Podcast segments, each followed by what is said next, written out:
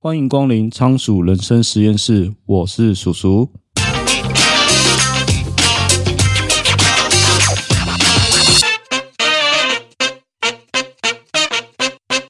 不知道大家有没有发现一件事情，就是现实世界充满了杂讯。你可以做一个实验看看，拿起你的手机去录影，回放影片的时候，你会发现把音量调大，这时候就会听见一片嘈杂声。这个嘈杂声就是环境中出现的底噪。在安静的环境下，也许你没有感觉。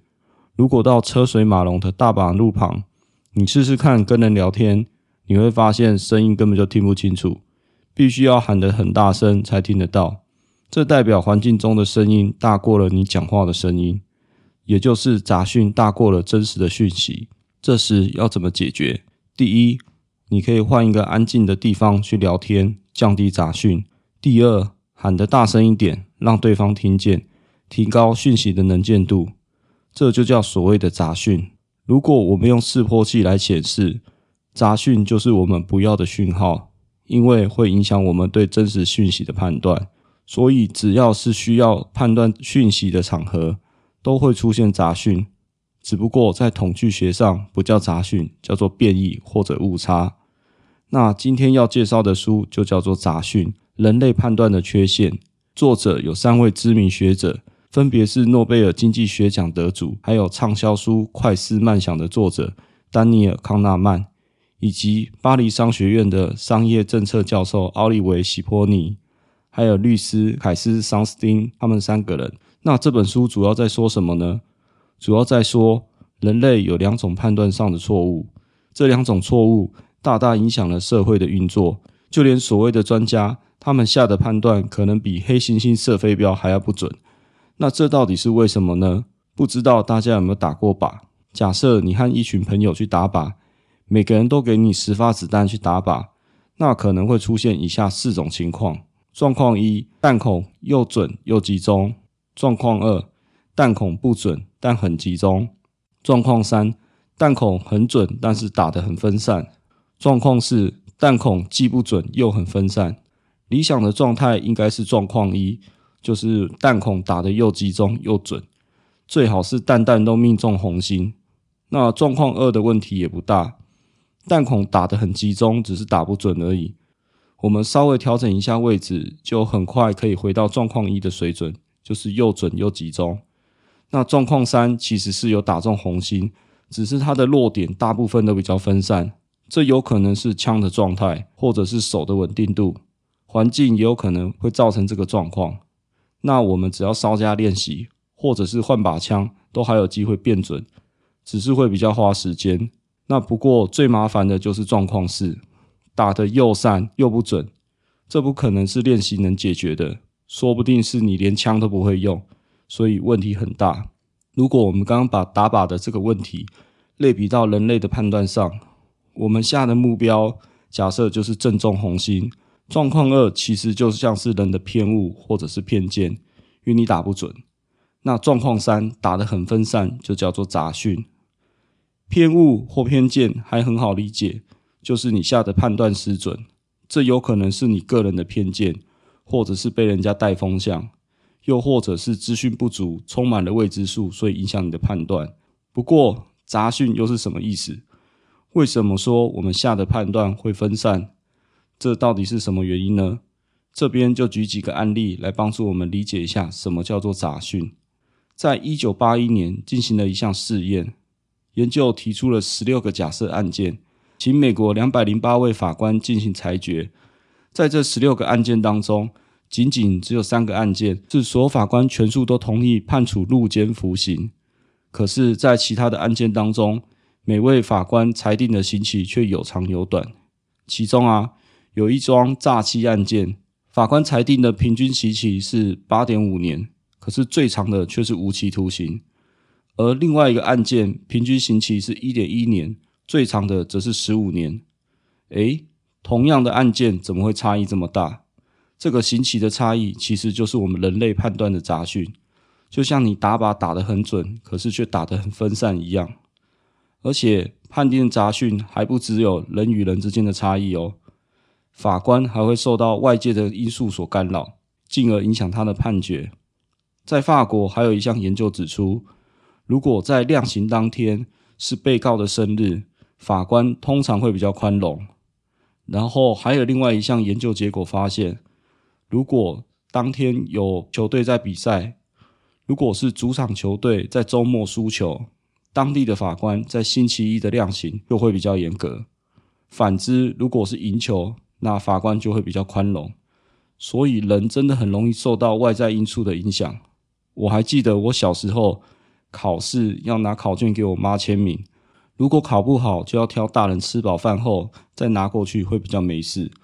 因为大人吃饱了，心情通常会比较好，被骂机会会小很多。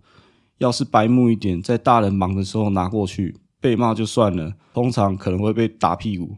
那你一定会想问，就算是判断有差异，对我们的日常生活有什么影响吗？我没事又不会去跑法院。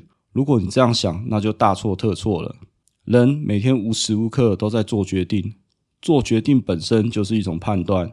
日常生活中有太多需要判断的状况了，特别是在一些影响层面比较大的决定上，判断错误可是会出大事情的。接下来我们就来说说看，杂讯到底会对我们产生什么影响呢？有在跑医院的人可能会遇到一个问题：当我们今天生病了。如果找不出病因，你会怎么做？你一定会去找医生，也许先去家里附近的诊所，找不到原因，然后转诊到大医院。到了大医院，可能还要做一大堆的检查。可是光检查的结果，每位医生的判断就可能不太一样。万一判断错误，或者迟迟找不到原因，可能会延误治疗，夸张一点可能会送命。所以说，医生的判断其实也充满了杂讯。这就是为什么老人家常说看病要有医生缘，因为每一位医生的判断都会有差异。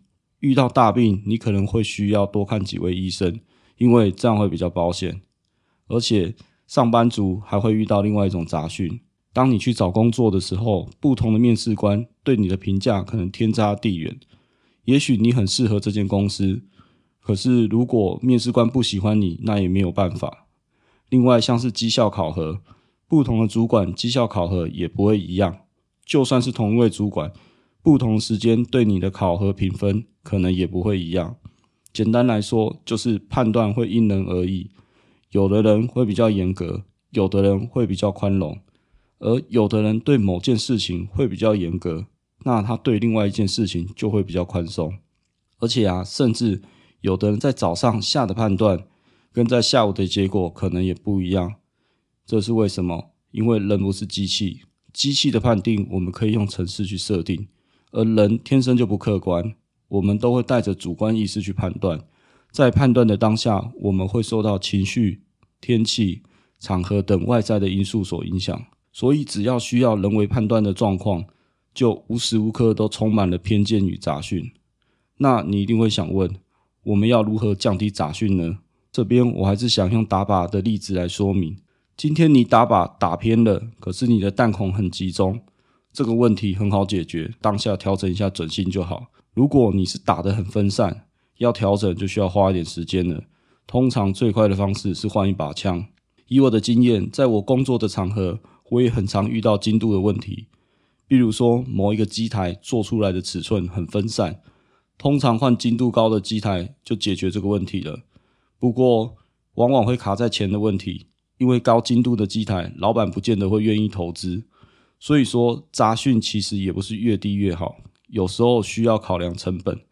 理想状态，我们当然希望是零杂讯，不过考虑到口袋深度，我们其实只要降低杂讯到可以接受的程度就好。所以回过头来讨论，人为判断产生的杂讯要怎么搞定呢？其实最大的问题可能就在于我们根本就察觉不到，或者是无法预测。就像前面提到法官的例子一样，那是因为用统计的手法去研究，才会发现同一个案件，每一个法官判断的刑期会差这么多。书中提到一个方法叫做决策保健，就有点像是预防疾病传染一样。在新冠疫情期间，外出的时候，你根本不知道谁中奖、谁染疫，你又不可能天天待在家里不出门，所以应对的方法就是勤洗手、戴口罩，因为这样的方式你就可以避免去染疫。决策保健简单来说就是事前预防胜于事后治疗。既然事前我们不知道哪里会有杂讯，那其实我们就可以准备一套方法去降低杂讯。那书中有提到四个方法可以帮助我们降低杂讯。第一点，用外部的观点去判断；第二个，将判断拆解成几个部分；第三个，我们要抗拒太早出现的直觉；第四个，综合多位判断者的独立判断。那首先，我们先讲第一点，外部的观点来判断。前面也提到，医疗的判断充满了各种杂讯，所以我们可以用统计思维、外部观点，这样才不会受到个人的主观意识所影响。那这边举一个例子，Google 从二零一七年进行了一样计划，他们希望透过 AI 技术用于 X 光检查，然后来判定乳癌检测的几率，早期发现、早期治疗。希望能协助医生提前发现癌症。那最新的结果显示，AI 诊断的结果与专家相比，诊断出乳癌的准确性更高，假阳性与假阴性的情况都减少了。美国的测试结果发现，AI 的判断可以降低九点四 percent 的误判率。在英国，则是由两名放射科的医生来判定，他们发现 AI 可以降低五点七 percent 的误判率。所以我们可以期待，在未来 AI 能够协助医生进行更准确的判断。那接着我们提到第二点，就是我们可以将判断拆解成几个部分。那这边我们举一个例子，就是当婴儿从妈妈肚子里面出生，医生其实啊必须要马上进行判断，如果情况不对，就要赶快为新生儿进行急救措施。那前面我们提到，只要是判断就有杂讯。万一医生判断错误，就会延误急救时机。所以在妇产科有一个判断的方法，叫做阿帕加计分评估表。他们把新生儿的状态拆解成五个项目，分别是心跳速率、呼吸速率、反射能力、肌肉张力、皮肤颜色等五个项目。每项最高两分，五项加总，满分为十分。那如果说加总后的分数在四分以下，就代表新生儿需要立刻急救。所以利用这个方法，就可以在短时间内判断新生儿的状况，减少误判的情况发生。那接下来我们提第三点，抗拒太早出现的直觉。这边想问大家两个问题，这个脑筋急转弯一下。第一个问题，一支球棒和一颗棒球加起来总共是一点一美元。球棒比棒球贵了一美元，那请问这一颗棒球是多少钱？然后第二个问题，如果五台机器在五分钟之内可以生产五个产品，一百台机器生产一百个产品需要多久的时间？通常第一个问题啊，我们会直觉判定答案会是零点一美元，不过正确答案是零点五美元。第二个问题，你可能会以为是一百分钟。不过实际上，你算算看，只要五分钟就够了。那这两个问题，大家可以试着算算看。在《快思慢想》这本书有提到一个事情：人的大脑有两个系统在运作。在快思系统，我们往往会依赖直觉去判断。当你是专家、领导者、主管，你就不容许别人质疑你的判断。可是问题就在于，人的判断一定会产生误差。那刚刚给大家的两个问题叫做认知反射测试，主要是测试一个人他是用直觉还是思考在进行判断。有时候人的第一直觉可能是对的，那是因为直觉是来自于过去的经验与专业，但是我们很难保证我们每次都会是对的。所以直觉出现的时候，先不要太早相信直觉，反而是慢下来先思考，万一你是错的怎么办？然后再来我们提到第四点。我们可以综合集体的独立判断，因为人的判断就是会有杂讯跟偏误。可是如果说我们是综合许多人的独立判断呢？不知道大家有没有听过一个实验，叫做雷根糖试验。那这个试验是这样，就是有一个罐子装满的糖果，然后请大家猜猜看罐子里面糖果的数量。那这个实验结果很好玩，通常所有人预测的平均值，往往就是真实数量的理想估值。而且啊，比大部分的人预测的更准确。那这边想说的就是所谓的集体优于个体的概念。既然个人的判断会有偏误，那如果我们综合多名判断者的独立判断呢？我觉得最好用的比喻方式应该就是瞎子摸象。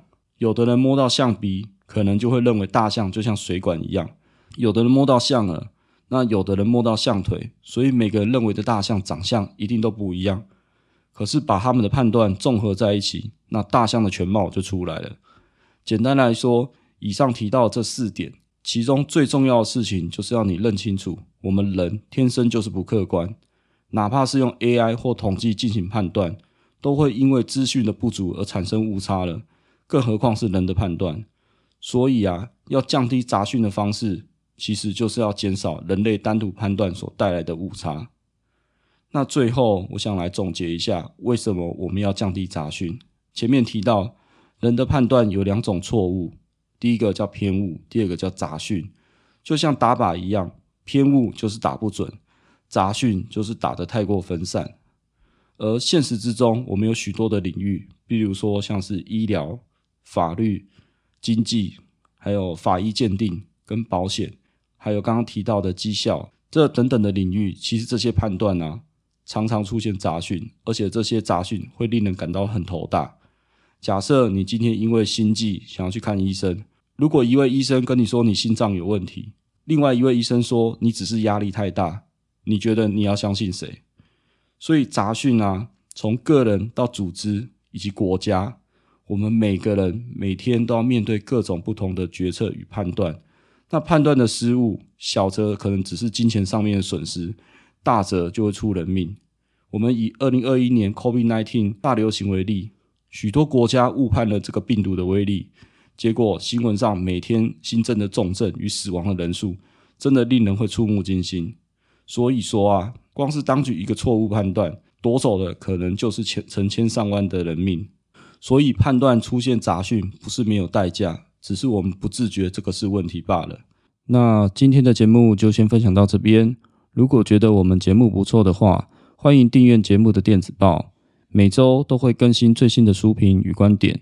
如果喜欢我们的分享，你也可以在下方留下你的五星评论，或可以赞助我，请我喝一杯咖啡。连接在下方的资讯栏。你的小小支持对我来说就是大大的鼓励。我是叔叔，仓鼠人生实验室，我们下次见，拜拜。